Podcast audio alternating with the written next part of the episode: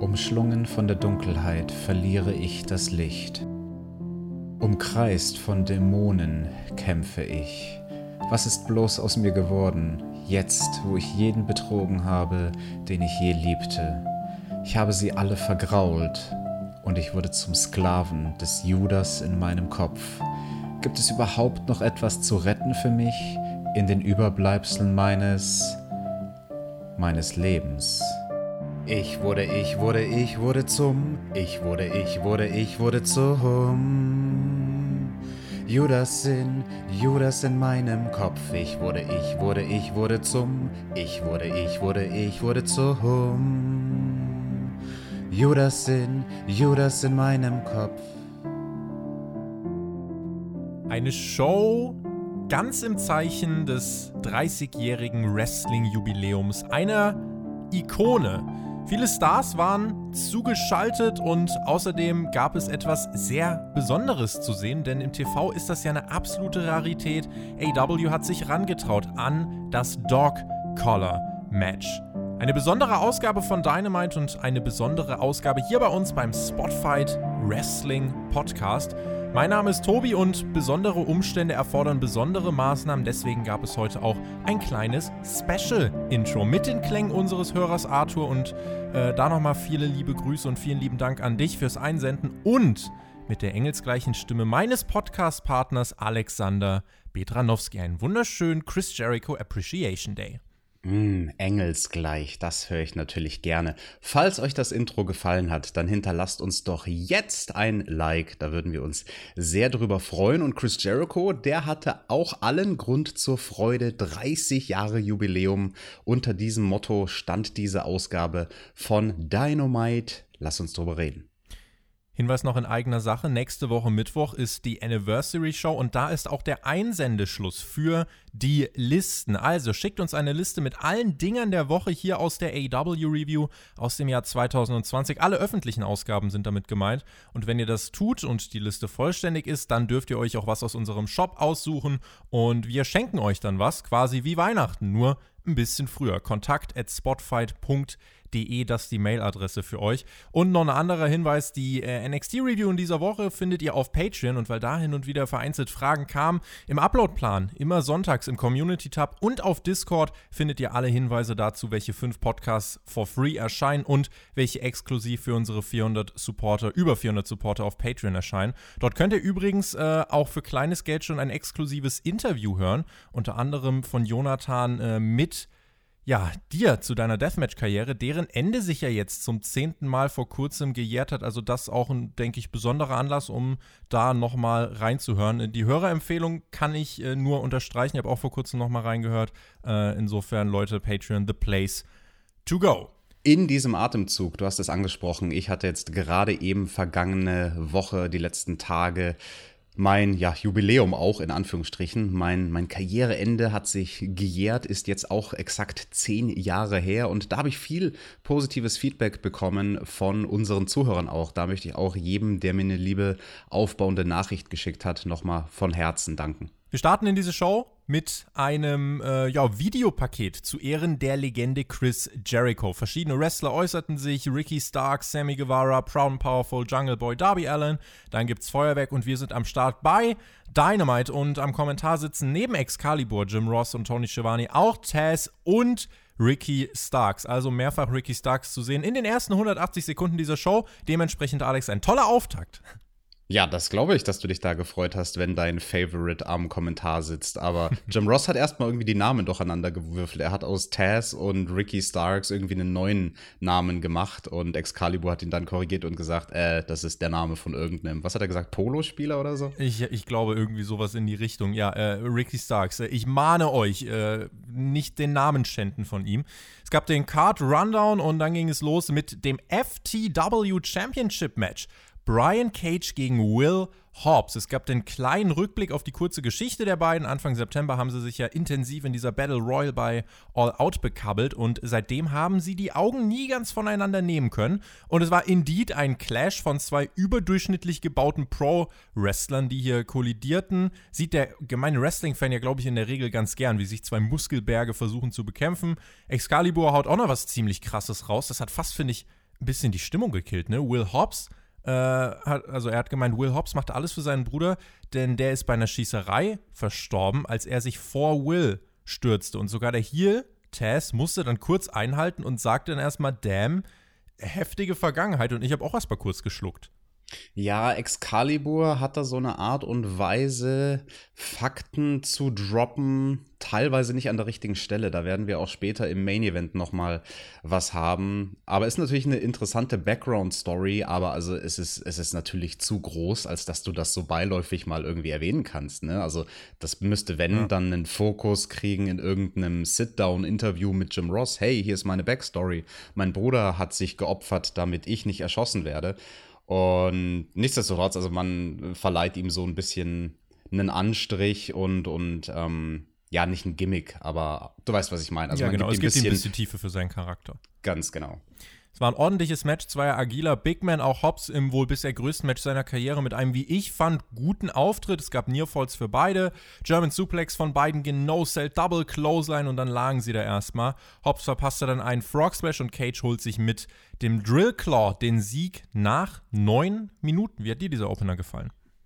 Ja, ging so. Also ich würde sagen, vom Handwerk her alles grundsolide. War ein Big Man Match. Ich persönlich bin einfach überhaupt kein Fan von Big Man Catch. Das war nie meine Art Wrestling Match. Deswegen kann ich das nicht so ganz objektiv beurteilen, aber ich versuche es an dieser Stelle. Ja, Cage natürlich mit seiner Athletik, vor allem diesen einen Standing Moonsault, den er da rausgehauen hat. Da haben die Kommentatoren auch nochmal overgebracht, wie krass er da eigentlich mit seiner Hüfte arbeitet, weil er quasi mit er nochmal die, die Hüfte poppt, nach vorne poppt und dadurch diesem Standing Moonsault äh, das gewisse Etwas verleiht. Einige krasse Aktionen, ähm, teilweise sah es mir ein bisschen zu stagey mhm. aus hier und dort. Ja. Also, dass man schon gesehen hat, ja, okay, die kooperieren und das sind jetzt schöne, elegante Bewegungsabläufe und Konter und so. Teilweise zu glatt, zu elegant, wenn wir betrachten, dass wir hier zwei große Muskelberge im Ring hatten. Das Calling war hier und da auch relativ offensichtlich zu sehen. Brian Cage hatte da die Zügel in der Hand. Hobbs letzten Endes äh, verliert das Match. Ihm hat die Niederlage aber erstmal nicht geschadet. Und wenn man das Ziel hatte, hier ist ready to go und du willst das dem Zuschauer zeigen, ich denke, das hat man mit diesem Opener ähm, ja, das hat man erreicht. Ein gutes Showcase für ein von Tony Khan ja wirklich handerlesenes Talent mit Will Hobbs. Nach dem Match gab es noch eine kurze Promo. Tess meinte, äh, weil Ricky Stark sich schon auf den Weg zum Ring machte, Hobbs, das war beeindruckend, das gebe ich dir. Du hast zwar nicht gewonnen, aber du hast gekämpft und jetzt hast du eine Wahl. Entweder du nimmst mein Angebot an und bist Teil von Team Taz oder du sagst nein, dann wirst du jetzt aber verprügelt.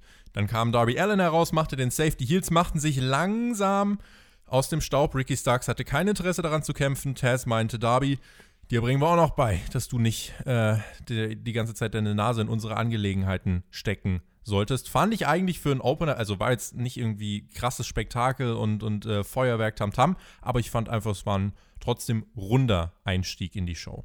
Definitiv, also für den Opener ganz gut platziert, auch wenn es mich genauso wie dich ein bisschen überrascht hat, dass dieses Match die Show startet. Und ja, Will Hobbs, den bringt man eigentlich ganz gut dadurch over, durch dieses Segment danach, weil wenn Taz direkt nach nur einem Match, was er von ihm live am Kommentatorenpult gesehen hat, sagt, hey, der Typ ist so gut, dem biete ich jetzt einen Platz in meinem Stable an, dann bedeutet das ja auch etwas. Aber Will Hobbs, das ist natürlich ein guter, der, der macht hm. da nicht mit beim Taz und seinen Jungs.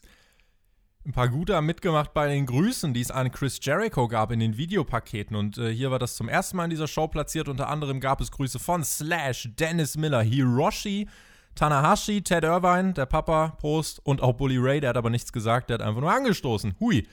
Fand ich übrigens ganz gut, dass man hier immer die Namen drunter geschrieben hat. Dann äh, bestand nicht die Gefahr, dass man äh, ab und zu nicht wusste, wer das ist. Ja, da waren aber einige Hochkaräter dabei, auch später in der Show noch. Mhm, da werden wir noch drauf zu sprechen kommen. Nächste Woche Lance Archer, er schafft es rechtzeitig. Es gibt das World Title Match gegen John Moxley, muss nicht verschoben werden nach der Covid-Infektion von Archer. Es gab nochmal einen Rückblick unter anderem auch auf das Match der beiden im Januar bei Wrestle Kingdom. Da wurde der Chris bestimmt ganz wuschig beim Schauen dieser Ausgabe.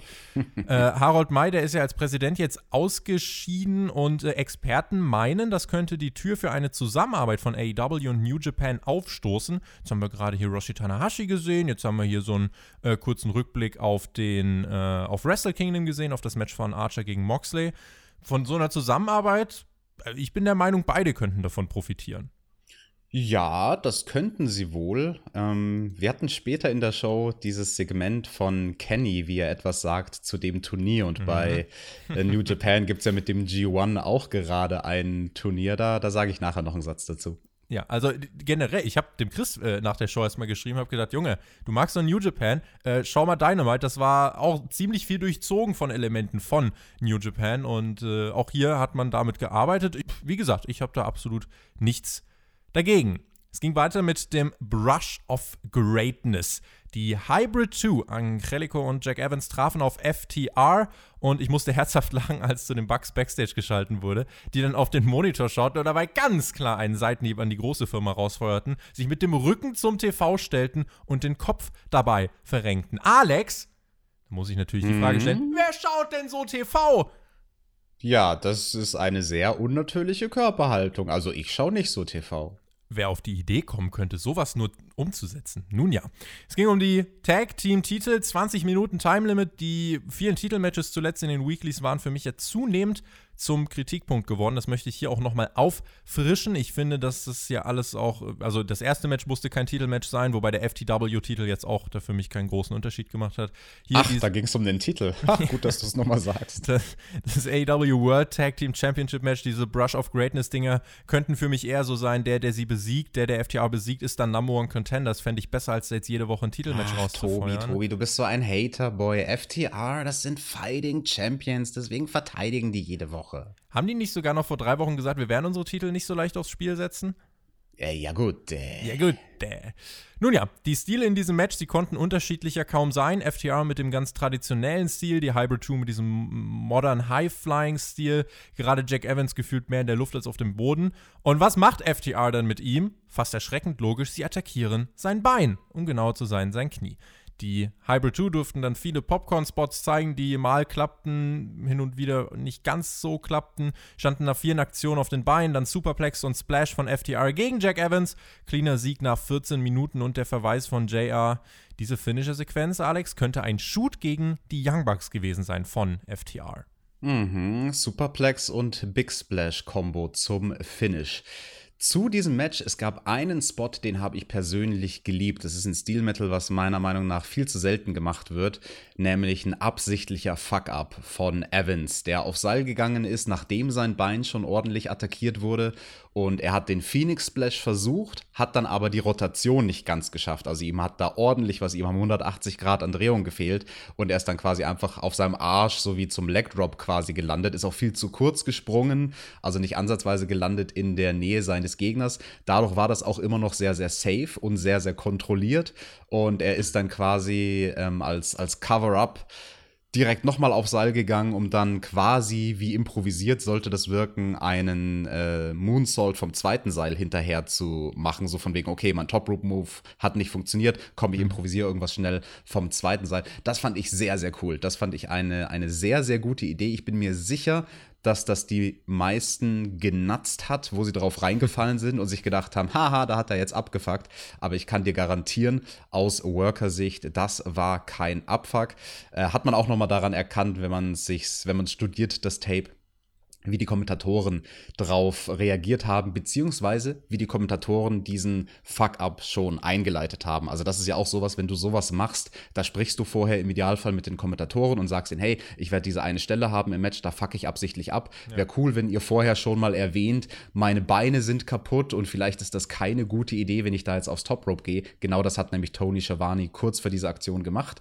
Und dann nach der Aktion war Jim Ross sehr, sehr gut, Excalibur einen Cue zu geben, von wegen Excalibur Excalibur. Wir müssen jetzt hier nochmal sellen, dass der Move nicht funktioniert hat, weil sein Bein kaputt gegangen ist. Also ich finde, da haben die Kommentatoren alles richtig gemacht und das war mein Spot in dem Match, der mir am besten gefallen hat. Ja, und ansonsten, also der einzige Kritikpunkt, den ich eigentlich habe, aber das ist Meckern auf sehr, sehr hohem Niveau. Nach dem Cover, Evans war ja derjenige, der dann gecovert wurde. Er hat sehr viel zu offensichtlich sich bei seinem Gegner fürs Match bedankt. Also wenn er gerade einen großen Spot abgekriegt hat, Superplex und Big Splash Combo und er sollte erstmal komplett K.O. auf dem Boden liegen und keine Luft mehr haben. Und du hast halt ganz klar gesehen, dass er sich zu seinem Partner da im Ring sozusagen, zu seinem Gegner gedreht hat und gesagt hat, hey, danke für das Match. Und ähm, da vielleicht dann den Kopf lieber so drehen, dass man es nicht sieht. Da kann er sich von den Young Bucks eine Scheibe abscharren. Die können ihm genau sagen, wie er seinen Kopf verdrehen muss, damit man das Gesicht in der Kamera nicht sieht. Damit man das Gesicht in der Kamera nicht sieht. Und die Young Bucks wurden dann ja auch noch mal Backstage gezeigt und äh, haben dann zum Kameramann geguckt und meinten, äh, du, sag mal, was filmst du uns ja einfach? Beobachtest du uns etwa? Und dann gab es einen Superkick und Matt meinte, oh, ich habe übrigens mein Portemonnaie vergessen, übernimmst du dieses Mal? Und Nick äh, ja, griff dann in die Tasche und dann sahen wir zurück im Ring äh, zwei Wiener Würstchen auf dem Titantron, zwei Hot Dogs. Und wer kam heraus mit FTR Wiener Shirts? Richtig, die Best Friends. Und Trent, äh, Trent erklärte das auch nochmal und gab einen äh, Wiener-Chant dann sogar. Äh, als Comedy Backyard Wrestler wollten wir euch sagen, ihr seid Weenies. Was aber kein Witz ist und auch gar nicht so witzig, wir sind die Number One Contender und wir haben gerade Tony Khan gesprochen und der hat uns gesagt, dass wir euch kommende Woche herausfordern können um die Titel. Dann gab es ein Brawl zwischen den beiden Teams. FTR zieht sich dann zurück. Die Ansetzung ergibt Sinn, aber noch mehr Titelmatches. Ja, es ist die Anniversary Show, aber ich finde, so langsam muss man dann irgendwann nochmal wieder auf die Bremse treten. Also bis Full Gear muss dann eigentlich echt wieder Schluss sein. Ach, Haterboy, du mit deinem Hass gegen Titelmatches. Ich weiß gar nicht, was du hast. MJF sprach über Chris Jericho erzählte eine Backstage-Story und meinte, dass Jericho eine Inspiration ist und vielleicht oder vielleicht auch nicht, wird er heute noch auftauchen, um ihm zu gratulieren. Wer dann in den Videopaketen gezeigt wurde, waren Shaquille O'Neal, Gene Simmons, Don Callis, Lars Ulrich und Diamond Dallas Page, die alle nochmal liebe Grüße rausgehauen haben, Alex. Mag irgendjemand Lars Ulrich, nachdem er damals Napster ruiniert hat und überhaupt ein Bösewicht im echten Leben ist? Mag denn jemand, magst du den? Hm, ich habe keine Verbindungspunkte, keine emotionale Bindung, nein. Nun gut. Statt dann im Main Event, mal kurz die Augen hochgezogen, kam nach 50 Minuten Sendezeit das Match, auf das eigentlich, glaube ich, alle gewartet haben. Dog Color Match, noch ein kurzes Videopaket vorher.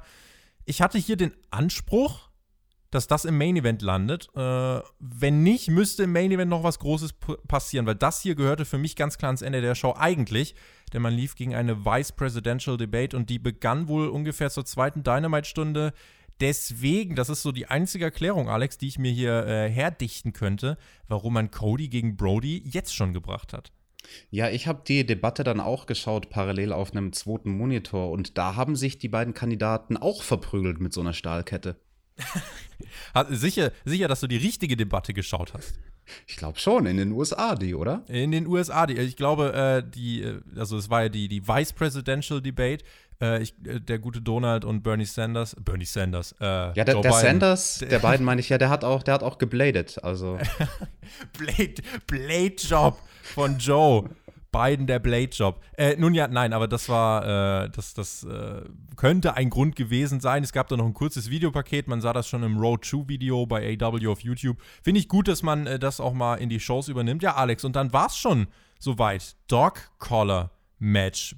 Warst du auch so überrascht wie ich oder hast du, hast du das kommen sehen, dass das vielleicht gar nicht am Ende der Show steht?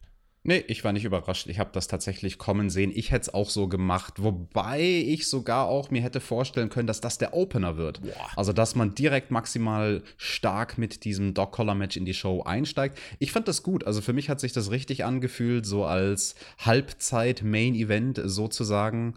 Und ja, die Show steht im Namen von unserem Demo-God. Also, da muss der natürlich den, den Abschluss der Show später machen. Keine Frage.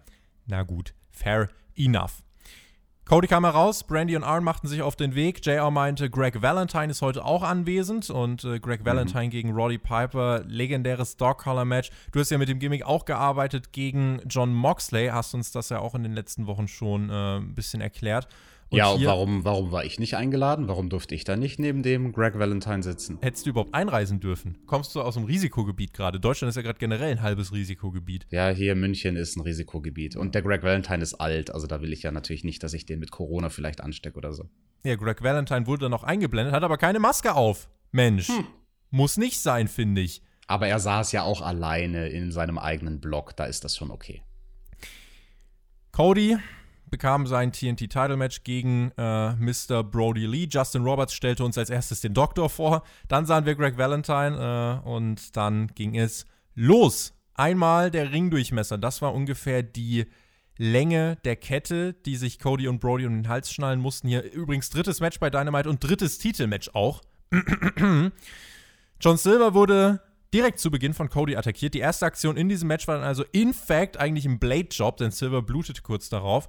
Cody wollte dann eine Springboard-Aktion zeigen und da hat man das Gimmick das erste Mal, wie ich fand, cool benutzt, denn Brody nutzt diese Kette einfach, um Cody vom Seil so aus der Luft zu reißen. Ja. Und mega das fand guter, ich gut, ne? Mega guter erster Spot, um die Kette zu etablieren, richtig stark. Ja, und dann konntest du später sehen, wie die Kette benutzt wurde, um den Gegner zu ziehen, zu schlagen, zu würgen, zu hängen, was ihr euch nicht alles ausdenken könnt. Brody schickte Silver dann auch backstage, dann blutete auch Cody. Out of all things nach einem DDT. Ich hätte, also, ich hätte gedacht, da gibt es schon irgendwie einen besseren Zeitpunkt, oder? Wenigstens mit dem Gimmick oder so. Das nach dem DDT fand ich fast ein bisschen random. War der DDT nicht auf die Kette drauf oder täusche ich mich da? Hm, kann sein, weiß ich nicht. Kann ich dir nicht beantworten. Aber wenn das so war, okay, aber dann hätte man es, glaube ich, noch mehr overbringen können mit, wow, er hat einen DDT auf die Kette eingesteckt. Ja. Cody blutete dann wie ein geschlachtetes Tier. Es wurde auch ein naja, Tisch. Naja, naja, jetzt übertreib mal nicht mit deinen Floskeln. Also ein bisschen hat es getropft, aber also es war jetzt nicht diese Crimson Mask, die da vielleicht viele erwartet haben bei Doc Collar Match. Dein also, Maßstab, also, Alex. Dein nee, also Maßstab also will ich haben. Der, der, Maßstab ist Valentine und Roddy Piper. Das sind die Bilder, was Leute im Kopf haben bei Doc Collar Match oder Thumbtack Jack gegen John Moxley. Und also das Level von Blut wurde hier nicht erreicht. Ich fand, es war viel. Alex fand, es war, äh, es war wenig. Schreibt uns, ob ihr äh, gedacht habt, das war überdurchschnittlich viel. Es wurde dann auch ein Tisch eingesetzt, Stühle wurden eingesetzt. In der Werbung, im Picture-in-Picture, gab es dann Package Piledriver gegen Brody vom Apron durch den Tisch. Das war ein ziemlich großer Spot, den man da in diesem kleinen Fensterchen rechts äh, rausgehauen hat. Das habe ich mir aber auch gedacht. Piledriver durch den Tisch, einfach mal so in der Werbung rausgehauen. Ja, kann man machen, muss man aber nicht. Mhm. Wir haben es am Anfang ja viel gefordert, dass man auch krasse Sachen in der Werbung macht. Jetzt hat man es hier gemacht. Jetzt denke ich mir fast so ein bisschen, ja, also auf der einen Seite klar, wenn jetzt jemand durchseppt und das sieht, der bleibt wahrscheinlich dran. Aber wenn du das halt in der Show selber hast mit Kommentaren und so weiter, wirkt das vielleicht auch noch mal größer. Brody Lee blutete in jedem Fall danach dann auch ich weiß nicht, also ich bin trotzdem der Meinung, unter TV-PG-Regeln hätte es das bei einer Wochenshow im TV, glaube ich, nicht gegeben, weil das war ja schon. Äh, Graphic Content ist ja so die englische Bezeichnung dafür. Ich fand das schon brutal. Ja, verstehe ich dein Argument. Ähm, ich muss sagen, bei dem Blade-Job von Brody Lee, da fand ich es ein bisschen fehlplatziert, welche Aktion dazu führt, dass er blutet. Weil ein Piledriver durch den Tisch, er landet mit seiner Schädeldecke auf dem Tisch und dann blutet er an der Stirn. Erklär mir doch mal bitte, warum. Weil der Tisch so zerbrochen ist, dass er ihn aufgekratzt hat. Ach ja. Ganz genau. Und dann warf Brody auch einen Stuhl nach Arn Anderson, aber mit ganz schön Karacho. Gab dann Spinebuster von Arn Anderson gegen Alex Reynolds, der rausrannte. Dann die Attacke von Brody gegen Arn. Das Drama intensivierte sich. Cody nochmal mit Offensive. Es gab Nearfalls für beide. Der Crossroads ging durch, aber es gab ein Kickout bei 1. Liebe Grüße nochmal an Chris, äh, nächstes New Japan-Element. Powerbomb dann von Brody auf diese Ketten. Es gab Beifall aus dem Publikum, allerhand Spots und dann nach über 20 Minuten den Crossroads und den Sieg für Cody Rhodes, der wieder TNT Champion ist, Alex. Krasse Sache, ja. Wir sehen tatsächlich den Titelwechsel und Cody ist wieder Champion. Ich hatte mir vorher gar keine großen Gedanken gemacht, wer vielleicht das Match gewinnen könnte. Hast, hast du es? Ja, dann hast du es auch nicht so wirklich kommen sehen, oder? Nee, also ich habe ich hab überlegt, ich habe äh, dann jetzt in unserem Discord noch so ein bisschen gelesen. Dort war die Aufregung dann relativ groß, da sage ich gleich noch was dazu. Äh, aber ich, es hatte auf jeden Fall so einen Überraschungsmoment kreiert bei mir. Genau, du hast das Finish angesprochen, den Finishing Move, den gab es ja vorher schon einmal mit dem Crossroads, Kickout bei 1 und dann der zweite Crossroads, Pinned, äh, Brody bis zum Three-Count. Ich sag's dir ganz ehrlich, ich habe in dem Moment zugehört, irgendwie auf mein Handy kurz geguckt, habe nur gehört, ah ja, es gibt einen Crossroads und ich habe nicht mal nach oben geguckt, bis die Ringglocke geläutet wurde. Weil ich nur gehört habe, ah ja, okay, er macht einen Crossroads, das ist eh nicht das Finish. Crossroads ist so ein Wegwerf-Move und dann ist es in dem Fall hier das Finish. Ah, ich, ich, ich weiß nicht, ob das das ideale Finish war. Die Sequenz an sich war interessant, die sie gemacht haben, ums, um ins Finish zu gehen, weil da hatten sie extrem gute Beinarbeit und das war auch bitter nötig. Also dieses Gimmick zu worken, wenn du da mit der Kette connected bist, das ist teilweise sehr, sehr, sehr schwierig, weil du musst halt bei jedem Schritt überlegen, wie, wie platzierst du deine Füße, dass du dich nicht in dieser Kette verwurschtelst. Und die letzte Sequenz, die sie gemacht haben, war, dass Brody Lee zum Discus Lariat ansetzt. Dann wird der aber geduckt von Cody. Cody macht einen Float over DDT, auch eine sehr, sehr schwierige Aktion mit dieser Kette. Und dann gibt es ein bisschen Gewürge ums Gesicht, das, was ihr hier auch im Thumbnail unserer Episode seht. Schläge auf den Kopf mit der Kette, also alles schöne Throwbacks zu Valentine und Roddy Piper, die diesen, dieses, dieses selbe Bild sozusagen auch kreiert haben in ihrem Match. Ja, und dann eben der Crossroads zum Finish. Ach, ich weiß nicht. Cody und sein Moveset, ähm, der hat den Move halt kannibalisiert in den letzten Wochen, also nicht Wochen, aber es in den letzten Monaten. Es gab halt Matches, Monaten. da sind teilweise vier Crossroads durchgegangen, aber zur Verteidigung, da ging halt auch nicht 20 Minuten Dog-Color-Match voraus. Insofern, deswegen habe ich diesen zweiten Crossroads tatsächlich gekauft. Okay. Ich habe das Match von Valentine und Piper nicht gesehen, aber ich bin mir sicher, in diesem Match gab es sicherlich einige kleine Spots eben aus der Historie, um das auch wirklich nochmal zu, ähm, ja, um das nochmal zu glorifizieren und das genau, Match ist, genau. Ganz kurz, also ein Beispiel, das haben auch die Kommentatoren erwähnt, ein weiterer klassischer Shot aus dem Valentine Piper Match, äh, auch kurz vor der Finishing-Sequenz war, wie Cody dann gewürgt wurde, also quasi die Kette über das oberste Ringseil und Cody hängt außerhalb vom Ring am Apron, wird gewürgt. Auf eine ganz spezielle Art und Weise hat er den, den Arm sogar noch quasi absichtlich in die Kette äh, reingeknotet. Das war quasi eins zu eins nachgestellt von diesem alten Match. Also das fand ich sehr, sehr cool, diese Arten von Throwbacks. Dadurch, dass sie durch das Gimmick ja eine gewisse oder so ein gewisses Limit hatten, was das In-Ring-Work anging, mussten sie kreativ werden und ich finde, das hat beiden geholfen. Äh, es war für mich zu keiner Sekunde ein langweiliges Match. Kritik kann man üben, weil äh, Cody vielleicht ausgerechnet nach einem DDT blutete. Wenn der auf die Kette war, dann äh, ist, das, ist das aber in Ordnung. Ähm, dass Cody hier gewinnt nach diesem intensiven Match, hat mich überrascht, aber äh, wer, wer, sich jetzt gerade wünscht, dass ich dagegen losledere, dass man Brody's Reign nicht so genutzt hat. Ich finde, es ist der TV-Title und der darf öfter wechseln als der World-Title. Cody als Face steht wieder on top. Mit Brody hast du ja eigentlich noch genug Möglichkeiten und dieses Programm hat ihn ja trotzdem overgebracht. Und äh, diesen Moment, dass sich Cody hier durchsetzt, bei mir ist einfach so, in erster Linie freue ich mich für Cody und auch die Promo danach, wo er meinte, ey, ich bleibe auf eurer Seite, ich werde nicht der Böse, nur weil ich meine Haare gefärbt habe, das ist mein Leben und ihr habt mich äh, hier hingebracht äh, ins Pro-Wrestling. Äh, das fand ich dann eigentlich schon, fand ich gut und deswegen freue ich mich eigentlich auch, dass Cody gewonnen hat. Aber ich kann die Kritik nachverstehen, wenn die Leute jetzt sagen, boah, Brody hätte jetzt den Titel erstmal monatelang halten müssen. Äh, letzten Endes war der Reign ja, glaube ich, zwei Monate in etwa lang und dass Cody sich jetzt hier den Titel zurückholt um ihn dann nächste Woche bei der Anniversary Show zu verteidigen. Gegen wen sagen wir euch gleich. Finde ich eigentlich, ja, also ich komme damit klar. Ja, fand ich auch total legitim, weil Brody, der hat den Titel ja auch einige Male verteidigt und wie du schon sagst, TV-Title, der darf gerne mehrmals wechseln. Alles in Ordnung. Sehr interessant, was Cody da gesagt hat von wegen, nee, nee, alle vermuten jetzt wegen den dunklen Haaren und den dunklen Klamotten, dass ich vielleicht meine Gesinnung wechsle und ein Bösewicht werde. Das ist nicht so im Match selbst, ich weiß nicht, ob es dir aufgefallen ist, gab es diese eine, diese eine Szene, wo er dieses teuflische, blutrünstige Lachen im Gesicht hat. Also wirklich mhm. so ein sehr, sehr böses Und die Kette Lachen. um den Hals, das sah aus, als wäre Dracula höchstpersönlich. Ja, ja, ja, fand ich einen tollen Shot. Vielleicht, also nur weil er sagt, er bleibt Face, ne?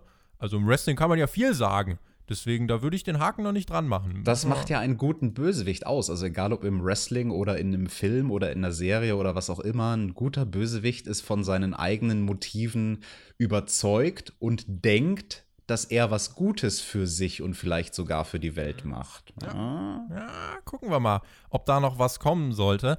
Kommende Woche soll noch was kommen, nämlich ein Titelmatch. Cody meinte, ich will diesen Titel direkt wieder aufs Spiel setzen. Also, ja, ging schon wieder eigentlich fast in Richtung Open Challenge. Und dann kommt wer heraus? Orange Cassidy. Freshly squeezed Chance.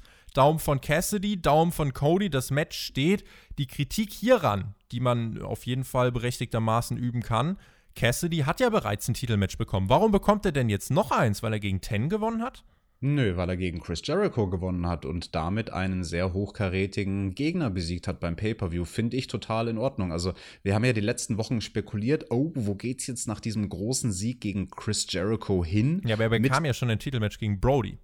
Deswegen ist so die Frage, warum bekommt er denn einfach noch mal ein zweites Titelmatch? Oh, wait a minute, du hast recht. Das Titelmatch gegen Brody war nach dem Match gegen Jericho Ganz auch, genau. gell?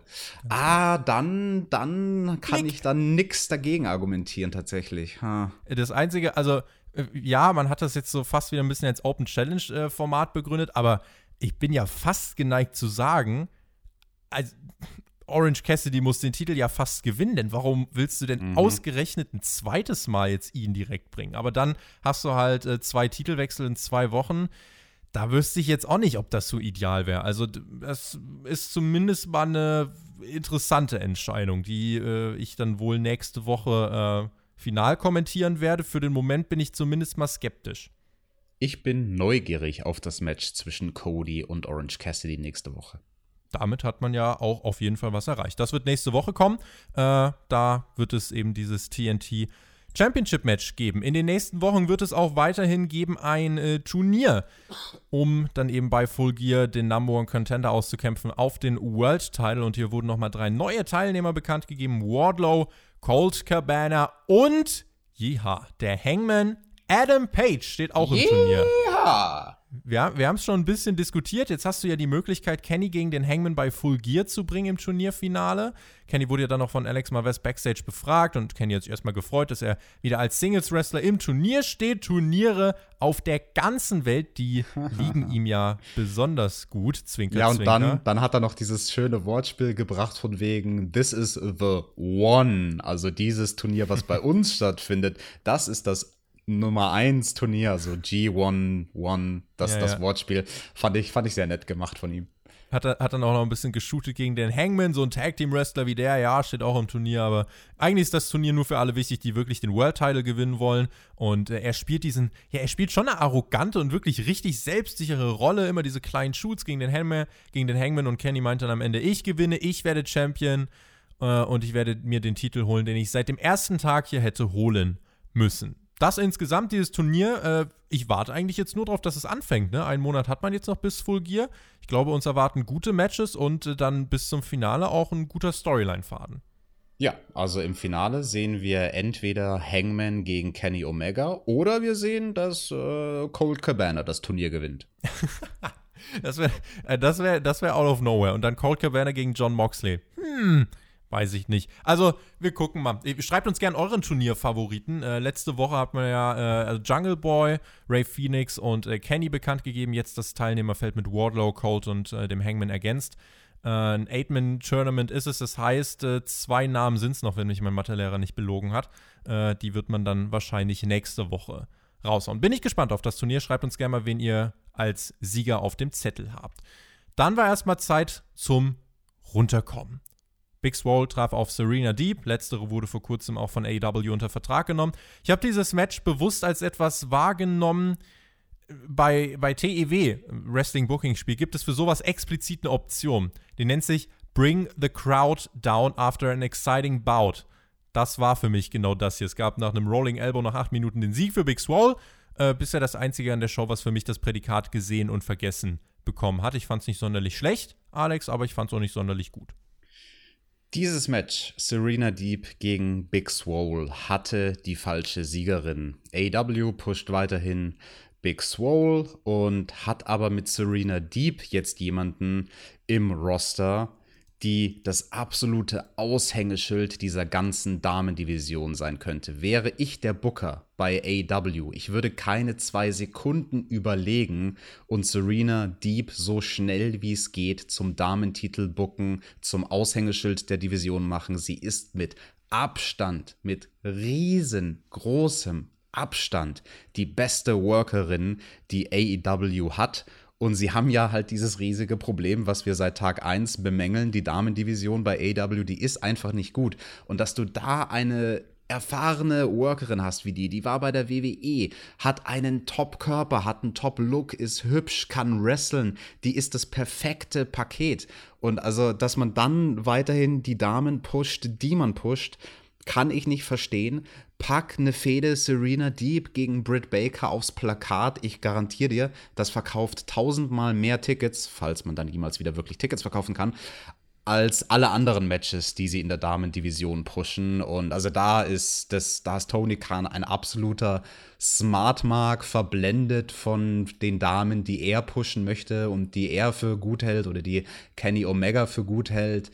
Ähm, Nee, also Hikaru Shida als, als Championess funktioniert für mich auch nicht wirklich gut. Und also ich, ich also das, das ist wirklich der eine Punkt bei der Show, da bin ich fassungslos. Also nicht nur bei der einen Show, sondern jetzt generell, dass man Serena Deep ins Roster nimmt und ähm, jetzt hat sie eine Bilanz von 1 zu 2. Also sie hat ein Match gewonnen bei Dark. Das war übrigens ziemlich gut. Also dafür, dass sie da gegen eine unerfahrene Gegnerin gerestelt hat, da hat man auch nochmal gesehen, dass die wirklich aus jedem was rausholen kann, egal was für ein Erfahrungslevel. Und bei Dynamite, dann wird sie allerdings als Jobberin verkauft, sozusagen, ohne Entrances, als diejenige, die sich hinlegen muss für die Gegnerinnen. Fahrlässig, absolut fahrlässig. Wie fandest du das Match qualitativ? Definitiv in Ordnung. Also eines der besseren Big Swole Matches, was auch nochmal meinen Punkt unterstreicht, dass Serena Deep eben aus jeder Gegnerin was rausholen kann. Ich fand die Finishing-Sequenz sehr, sehr schön. Also das war sehr, sehr flüssig. Da hatten sie so eine Rope-Running-Sequenz, Putting on the Brakes, Misdirects. Also da war alles Mögliche drin, wo beide versucht haben, sich gegenseitig während dem Rope-Running auszutricksen. Und aus dieser Sequenz ist dann eben auch das Finish entstanden. Also am Match würde ich gar nichts meckern, aber wie gesagt, die falsche Dame wird hier gepusht die Women's Division, beziehungsweise die, äh, Klammer auf, nicht vorhandene oder nicht so starke Klammer zu Women's Division.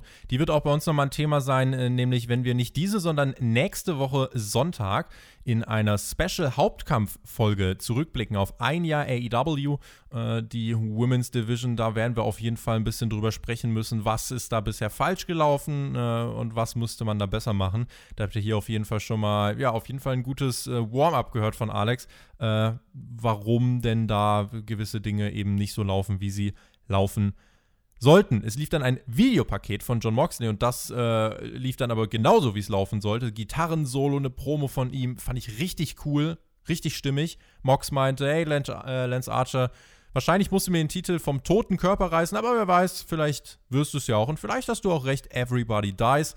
Und ähm, das fand ich nochmal ziemlich, ziemlich cool. Einfach auch wahrscheinlich wegen der Musik und so weiter. John Moxley als Champion kaufe ich voll. Äh, fand ich nice, Daumen hoch. Ja, dieses Interviewsegment von ihm, das hatte eine großartige Tonalität. Also nicht nur wegen der Musik, sondern auch wieder wegen der Art und Weise, wie sich Moxley da gegeben hat. Er war nämlich nicht der aggressive Typ, der in die Kamera Wut schnaubt und sich groß aufregt, sondern er sitzt da ganz gemütlich an der Bar und seine Denkweise ist eben nicht, wie, wie es typischerweise beim Wrestling ist, dieses Klischee von ich werde gewinnen, ich werde dich fertig machen, sondern hey, vielleicht gewinne ich, vielleicht gewinnst aber auch du. Mal gucken. Schauen wir mal. Und das ist eine sehr gute Art, den Gegner Archer overzubringen, indem er ihm die Credits gibt, von wegen, hey, es kann sein, dass du mir den Titel abnimmst. Das ist eine absolut legitime Variante, was da passieren kann. Und damit sagt er ja zwischen den Zeilen, Archer, ich nehme dich ernst, du bist ein guter, guter, ernstzunehmender Gegner. Und ich finde, da hat man diese Woche das World Title Match für nächste Woche echt maximal gut gehypt. Finde ich auch. Ohne dass beide anwesend waren. Also das muss man sich ja auch bewusst machen. Also Lance Archer immer noch wegen Corona in Quarantäne äh, und John Moxley auch bei dieser Show nicht anwesend, nur in diesem Videopaket. Äh, das auf jeden Fall lobenswert. Nach drei Titelmatches in dieser Woche stehen auch für kommende Woche drei Titelmatches an. Hust, hust. Mox gegen Archer, World Title, Best Friends gegen FTR, Tag Team Title und Cody gegen Orange Cassidy, TNT. Title. Dass es da übrigens auch nicht ansatzweise ein Programm mit Hika äh, Hikaru Shida gibt, finde ich auch dann äh, bezeichnend, ne? Ja, das untermalt den Punkt, den ich gemacht habe. Es ist halt eine Championess, will die irgendjemand sehen? Kümmert es irgendjemanden, dass die kein Match hat nächste Woche? Nö, keiner vermisst sie auf der Karte. Außerdem Kip Sabian und Miro kommende Woche im Ring. Das läuft hoffentlich besser als das In-Ring-Debüt von Miro äh, vor ein paar Wochen. Und dann war es Zeit für den Main Event dieser Show. Dr. Luther und Serpentico, Chaos Project. Sie trafen auf Chris Jericho und Jake Hager. Excalibur erklärt uns am Kommentatorenpult nochmal die Story. Es gab dann nochmal Grüße für Jericho von Lance Storm, Kevin Smith, Ellie Roth, von äh, Gabriel Iglesias und Chavo Guerrero, der sich in Australien in Quarantäne begeben musste. Außerdem Steel Panther, Alex, Der, ro der rosarote Panther oder wer ist das? Steel Panther sind sehr cool. Ich habe die tatsächlich einmal live gesehen in München. Die machen eine sehr, sehr gute Show. Also die sind so eine Parodie auf den Glamrock der 80er Jahre. Und der eine Dude von denen, der hat Chris Jericho sehr, sehr gut overgebracht, indem er einfach nur seinen anderen Kollegen gefragt hat, wait, he's a wrestler? Also so im Sinne von, die sind die Musiker und kennen Chris Jericho und Fozzy nur als Musiker. Also dadurch bringen sie over, dass er quasi ein legitimer Rocker ist, der gute Chris Jericho. Das fand ich sehr, sehr stark. Und auch Eli Roth äh, als Einspieler war auch sehr, sehr cool. Das Problem ist, wir haben jetzt hier vor diesem Main Event zwar einen Einspieler gesehen, wo Leute Chris Jericho zu seinem Jubiläum gratulieren, aber wir haben keinen Einspieler bekommen, warum wir uns denn überhaupt interessieren sollten für diesen Main Event. Ja, die Kommentatoren haben das zwar immer hier und da gesagt, oh, es gibt eine lange Geschichte, die Luther und Chris Jericho verbindet, die kennen sich seit fast 30 Jahren, seit Anfang der Geschichte oder der Karriere, sollte ich sagen, seit Anfang der Karriere von Chris Jericho.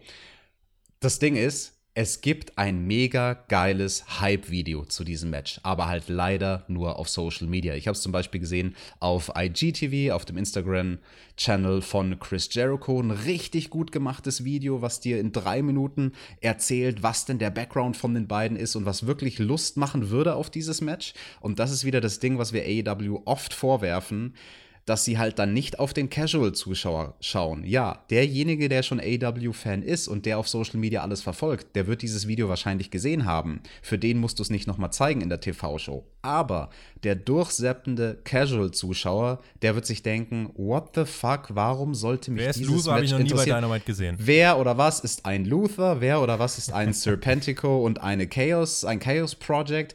Total Wayne für den Casual-Zuschauer dieses Match. Und das, also, das ist ein. Also, genauso wie ich mich bei Serena Deep aufrege, ist das ja auch so ein Fehler. Why? Also ich frage mich wirklich nur, why? Und Excalibur versucht's dann, wenn das Match beginnt und ähm, die, die Gegner Jericho und Jake dann auch zum Ring gekommen sind. Er versucht dann noch mal kurz in ein paar Sätzen das Match overzubringen. Das tut aber nichts für den Casual-Zuschauer, wenn Excalibur da irgendwelche Namen droppt und sagt, im Jahre 1996 standen sie sich das letzte Mal gegenüber in Japan. Da gab es nämlich das Match zwischen Luther, Luther und Ultimo Dragon gegen Chris Jericho. Martin Luther King gegen Chris Jericho. Chris Jericho ist so eine Legende, er hat schon gegen Martin Luther King gecatcht damals. Nee, also wirklich, wenn er da Names droppt von Ultimo Dragon und Gado, also das sagt halt dem Casual-Zuschauer gar nichts. Das ist vielleicht ein netter Fun-Fact für den AW-Fan, aber dem Casual musst du dieses Match visuell verkaufen. Du musst die beiden Typen mal sehen, wie sie vor 30 Jahren aussahen, wie sie vor 30 Jahren auf Tour waren, wie sie vor 30 Jahren im Ring standen. Und also absolut, äh, absolut großer Fuck-up. Das ist mit Abstand mein größter Kritikpunkt an dieser Ausgabe. Ultimo Dragon und Paul Stanley haben wir dann noch in diesem äh, Videopaket gesehen. Alex, du holst jetzt mal wieder ein bisschen Luft. Es gab dann nämlich Zeit für den, oder es war dann Zeit für den großen Entrance von Chris Jericho über seine Rolle bei AEW. Auch da werden wir drüber sprechen in diesem äh, Special ein Jahr AEW. Er hat ja eine Schlüsselrolle gespielt. Äh, dass es kein Videopaket gab, auch bei mir ein Kritikpunkt hier eigentlich noch mehr als bei den Frauen aus dem einfachen Grund. Äh, es war ja da. Also es hätte ja nur ausgestrahlt werden müssen. Insofern, ähm, ja, nicht ideal. Und ein Satz noch dazu, man hätte auch einen perfekten Cutdown davon machen können. Also ich habe mir das Video nochmal angeschaut, du hättest ziemlich genau bei der Hälfte nach eineinhalb Minuten einfach nur die erste Hälfte nehmen können. Das hatte das Match schon verkauft. Also das kannst du mir nicht erzählen, dass die Sendezeit nicht vorhanden war. Das ist der Produktionsvorsprung, den WWE zum Beispiel vor AW noch hat. Denn wenn die Videopakete haben, die werden immer rausgehauen. Aber dann wirklich überall. Auf YouTube, in der Pre-Show, in der Main-Show, überall.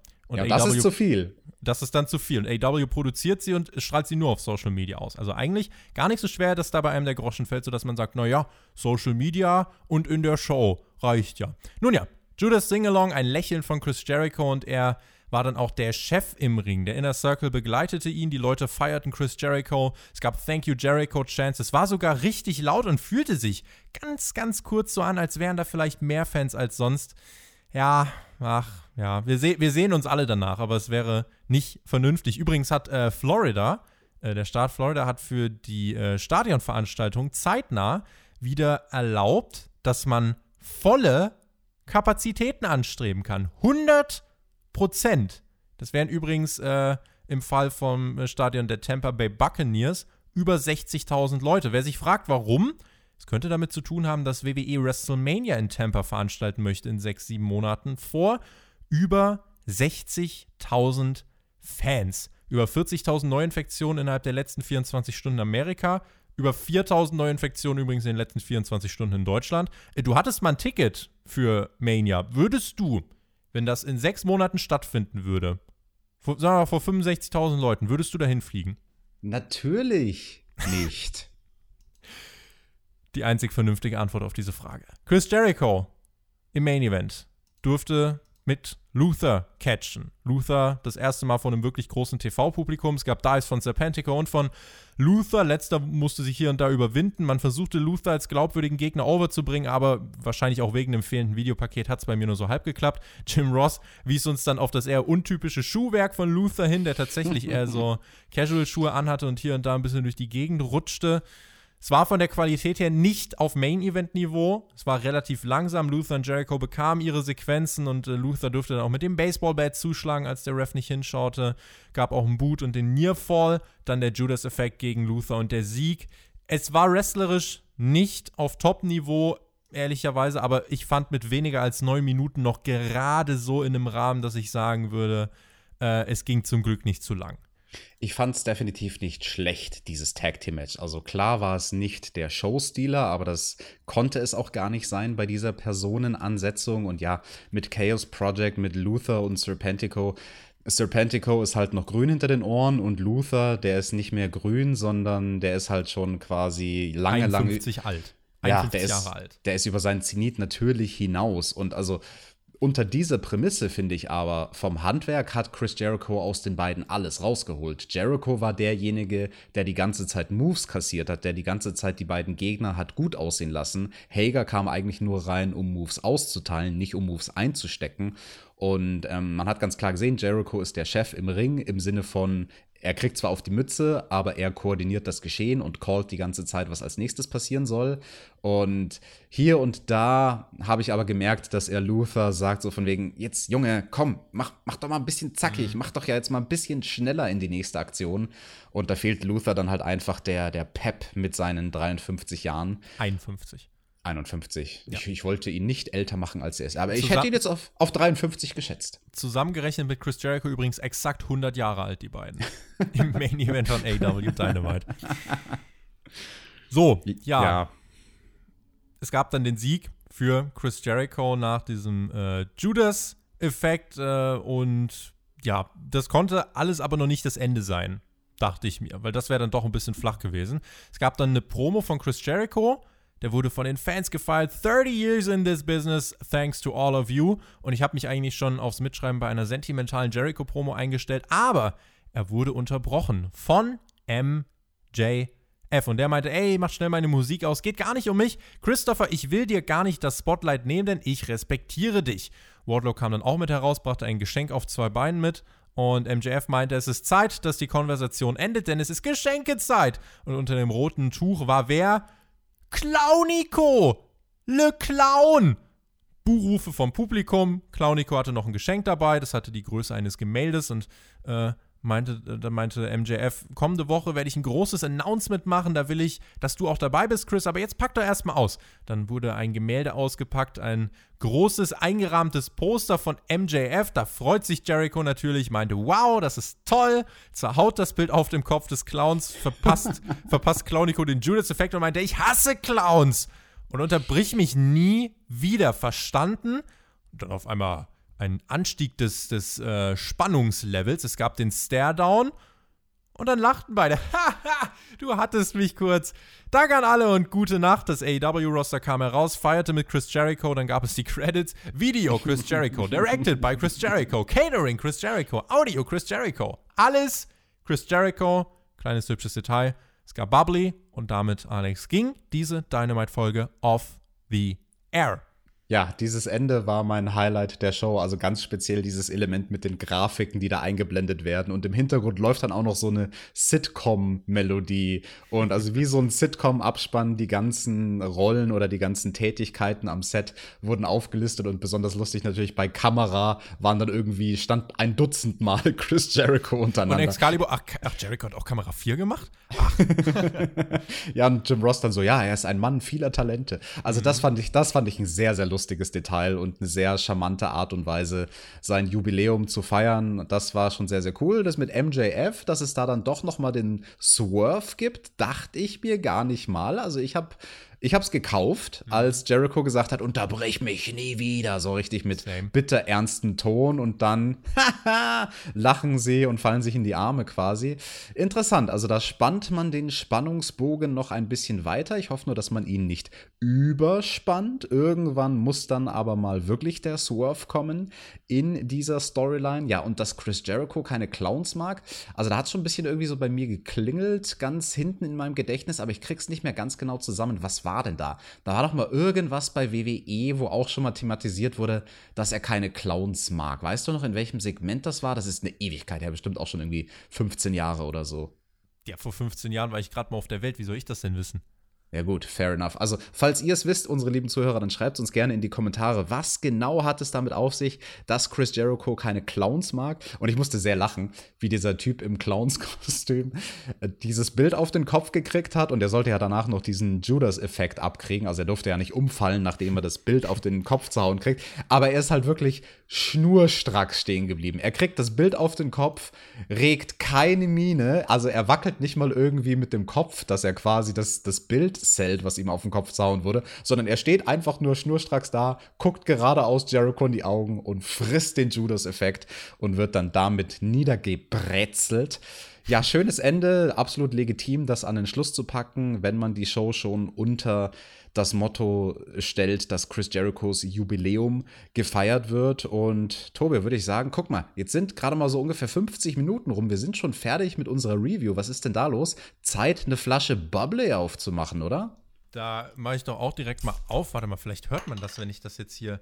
Oh ja, hat. Achtung. Ja, mm. ich weiß, hm, es, es, es, klingt nicht nach Bubbly, es, es ist Wasser, äh, aber es ist, äh, es ist ein, ein Bestandteil von Bubbly. Also da ist doch bestimmt, ist da auch Wasser drin? Insekt ist doch bestimmt auch Wasser drin, oder? Ich habe ja, ja, keine ja. Ahnung von Alkohol. Da ist ein bisschen Wasser bestimmt drin. Ja, und, dann, und der, äh, Alex, der Hangman-Page ist auch drin, keine Ahnung. In diesem Sinne, Prost. Prösterchen. Und dann, ja, äh, meine zwei Cent zu diesem äh, letzten Segment. Ich fand, Jericho hat hier gezeigt, dass ich ihn instantly auch als Face kaufen würde. Denn für mich war er in diesem letzten Segment tatsächlich eigentlich der Face. MJF in seiner Rolle als Heel, der sich anbiedert, fand ich, äh, fand ich auch sehr unterhaltsam. Und auch wie beide das Ganze weiter teasen. Also kommende Woche MJF, ich glaube, da wird dann die Ankündigung kommen, dass er offiziell einen Antrag stellen möchte zum Beitritt beim Inner Circle.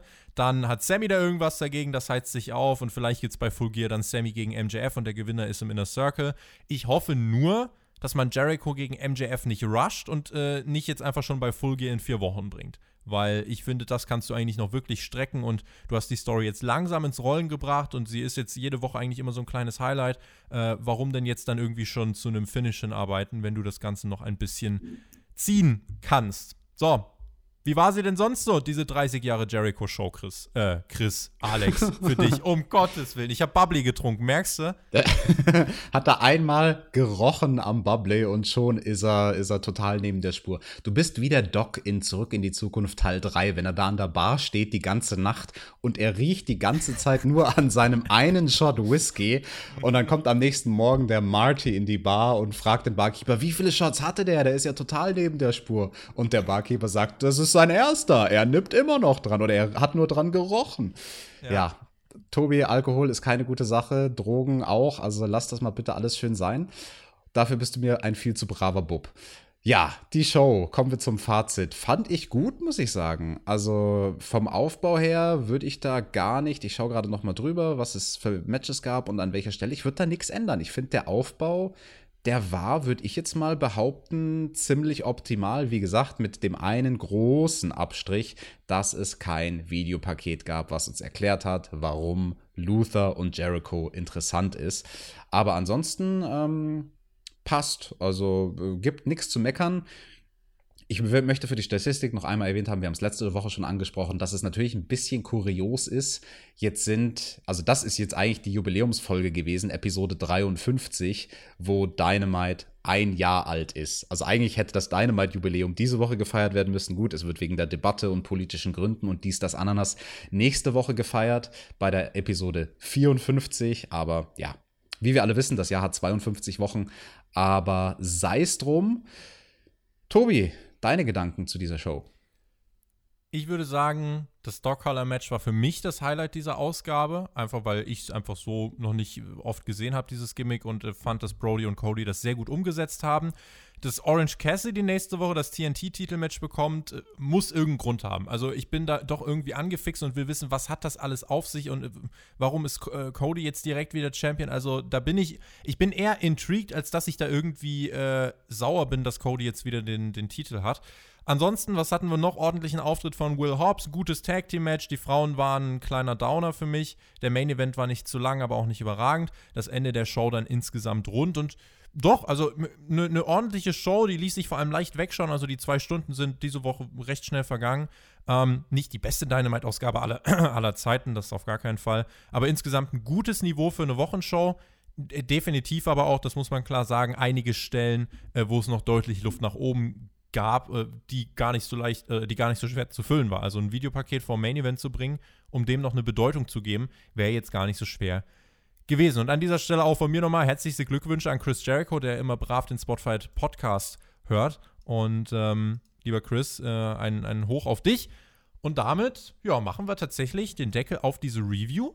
Nee, nee, nee, stopp, stopp, stopp, stopp, stopp, Tobi, das können wir nicht machen, weil okay. jetzt haben wir die ganze Zeit gepusht, dass unsere Listenführer nach dieser Ausgabe ihre Listen einschicken können. Aber der Spot für Episode 53, der ist ja noch leer. Wir haben, wir haben gar kein Ding der Woche gemacht jetzt heute.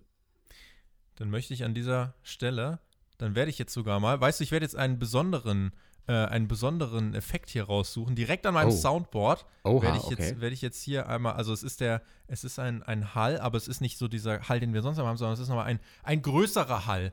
Und an dieser Stelle möchte ich ähm, Lob preisen. Äh, natürlich muss es um Chris Jericho gehen. Äh, gab auch keinen Hangman oder sonst irgendwas, was mir einfallen würde. Deswegen auch einfach nochmal aus den äh, aus dem einfachen Grund, es war das Jubiläum von Chris Jericho. Also ist er unser Goat der Woche. Oh ja, das war mal mit ordentlich viel Hall. Schön.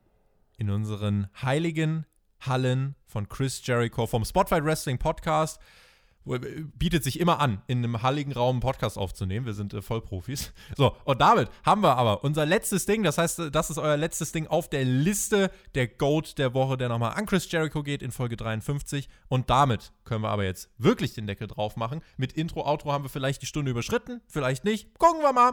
In diesem Sinne, Alex hat die Schlussworte. Genießt Wrestling, wen es betrifft. Nächste Woche Dynamite, dann das große Jubiläum. Ich freue mich drauf. Und bis dahin, macht's gut. Auf Wiedersehen. Genießt Wrestling. Tschüss. Yes, vielen Dank fürs Zuhören. Seid schön fleißig in den Kommentaren. Schreibt uns bitte, was ihr von dieser Show gehalten habt. Und ich mache jetzt einfach noch ein bisschen Werbung in eigener Sache, denn ich hatte es ja angesprochen. Bei mir hat sich jetzt das Karriereende auch mit einem Jubiläum gejährt. Es ist jetzt genau zehn Jahre her. Und ich habe bittersüßerweise, ironischerweise exakt an dem Tag, wo mein Jubiläum war, jetzt am vergangenen Samstag ein Interview geführt mit einem Münchner Radiosender. Das könnt ihr euch auch gerne anhören, wenn ihr einfach sucht auf Spotify nach Die Sportgondel, sowie Gondelfahren beim Skifahren, Die Sportgondel. Da gibt es ein sehr, sehr interessantes Interview, wo ich nochmal über meine Karriere rede und wo ich detaillierter als ich es jemals in irgendeinem anderen Interview gemacht habe, die große eine Frage beantwortet, die mir immer gestellt wird, die Frage nach dem Warum. Warum tut man sich das an, vor allem im Deathmatch die ganzen Schmerzen zu ertragen?